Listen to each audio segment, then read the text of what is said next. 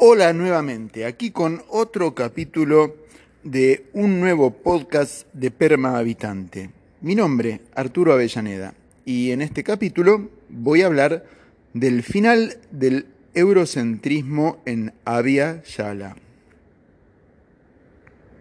Bueno, em, quiero situarme antes que nada eh, a partir de la victoria de nuestro programa emancipatorio del siglo XIX. No, no me voy a ocupar acerca del oscurantismo de la colonia española o británica en América del Norte, porque sabemos que eh, sus intenciones fueron el crimen, el saqueo, el sojuzgamiento, con una metodología bélica que aplicaban usualmente, por ejemplo, los españoles ante su invasor moro en el sur de España, eh, la contaminación con enfermedades, la conversión forzosa a la religión católica por, eh, la Inquisición, etc. No me voy a ocupar de eso porque realmente es irrepetible como modelo conceptual en una sociedad eh, como la nuestra, semejante monstruosidad.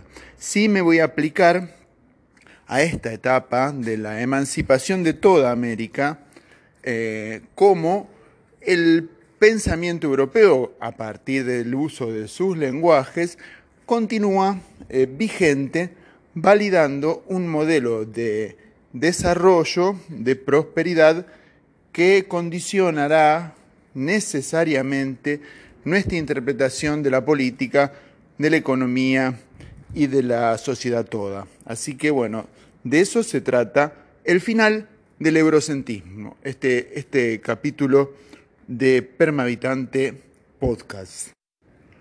Muy bien, y retomando entonces, vamos a tratar de interpretar el alcance del pensamiento europeo y su característica fundamental, que sigue vigente aún al día de hoy, que es que tiene un espíritu bifronte. ¿Qué significa esto del espíritu bifronte del pensamiento occidental?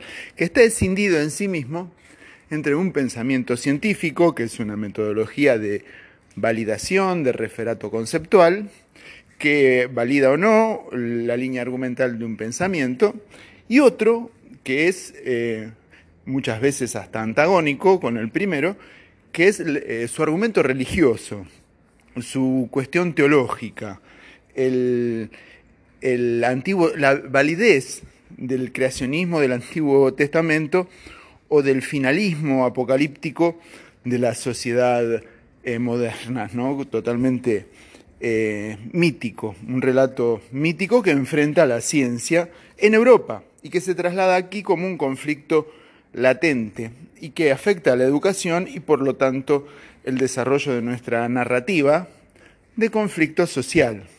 Entonces, eh, ese espíritu bifronte no tiene un correlato exacto en el pensamiento americano que es coherente entre la comprobación de hechos naturales y el sistema de creencias preexistente a la conquista, eh, que es fundamentalmente naturalista. Tampoco hay otro mundo, otro planeta, otro planeta, otro mundo de las ideas en el pensamiento americano profundo, nunca existió ese otro mundo, por lo tanto, este es nuestro mundo. Como decía el Taita Francisco, este es nuestro paraíso, señores. Em, eso es crucial de comprender por qué manera eh, es ineficiente la aplicabilidad directa de un pensamiento eh, crítico cuando nos basamos en, las escuelas que no resuelven esta, esta, esta bifrontalidad, esta bipolaridad del pensamiento europeo, pero que sí están resueltas en la lógica más elemental de nuestros pueblos nativos. Esta, esta mm, observación yo la quiero retomar a partir de un pensador americano que es hijo de alemanes, que se llama Rodolfo Kusch, y que él con categorías de pensamiento puras, puesto que leía filosofía alemana, eh, con categorías de pensamiento científico, emprendió la casuística de caminar en el norte, el centro intelectual de la América profunda, como él la llamaba. Rodolfo Kusch creo que es una piedra fundamental en la construcción de nuestro ideario, por ese motivo. Un hombre disciplinado científicamente. Otro, como el espíritu bifronte lo manda, eh, creacionista o, respetuoso de la religiosidad cristiana, Enrique Dussel, a quien la negación de la conquista o la eh, reafirmación de la emancipación lo caracteriza. Es un hombre comprometido con el pensamiento descolonizador y que respetó mucho y profundamente.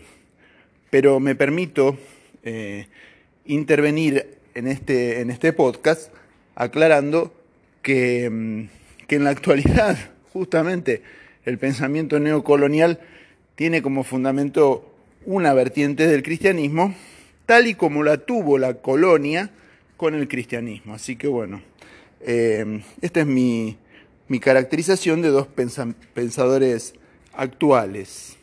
Y continúo. ¿Por qué es entonces un pensamiento, una crítica o el pensamiento crítico que elaboro tiene una actualidad y quizás premura en ser transmitido, ser compartido, ser divulgado, ser debatido eh, y compartido incluso eh, para poder formar núcleos de análisis y de acción frente a lo que está sucediendo. Eh, dos pensadores en conflicto actual con nuestra escuela de descolonización, con nuestra escuela independentista, naturalmente emancipatoria, ahora comprometida con la defensa de nuestros recursos naturales más profundos, la, capacidad de la tierra de generar vida. Eh, creo que Dos pensadores que me parecen de referencia son nada menos que García Linera, el, vicepresidente depuesto de Bolivia junto con Evo Morales, y el actual candidato a la presidencia de Bolivia por el MAS y PSP, eh, David Choquehuanca. Creo que en, en el análisis de situación, en la capacidad de interpretación de cuál ha de ser nuestro verdadero desarrollo desde la profundidad de América, eh, en esos dos pensadores creo que nos podemos detener a estudiar. Eh, como en algún momento lo fue, qué sé yo, eh, Mariátegui, el intérprete del marxismo sudamericano. Así que bueno, en este pequeño podcast les dejo un temario claramente definido de cómo empieza a narrarse un conflicto que tenemos que resolver porque realmente no respetan eh, la continuidad histórica de nuestras culturas. Vamos a terminar como en el África, sin culturas, sin territorio, migrando arriba de un bote, si permitimos que eh, nos tomen por tontos con la mega minería, las mega represas, la energía nuclear y toda esta cosa a la que llaman agricultura. Así que bueno, es un saqueo, hay que defenderse, eh, porque perdemos el territorio. Esto ya no es discutible, no es dialogable. Así que bueno, muchas gracias. Mi nombre es Arturo Avellaneda.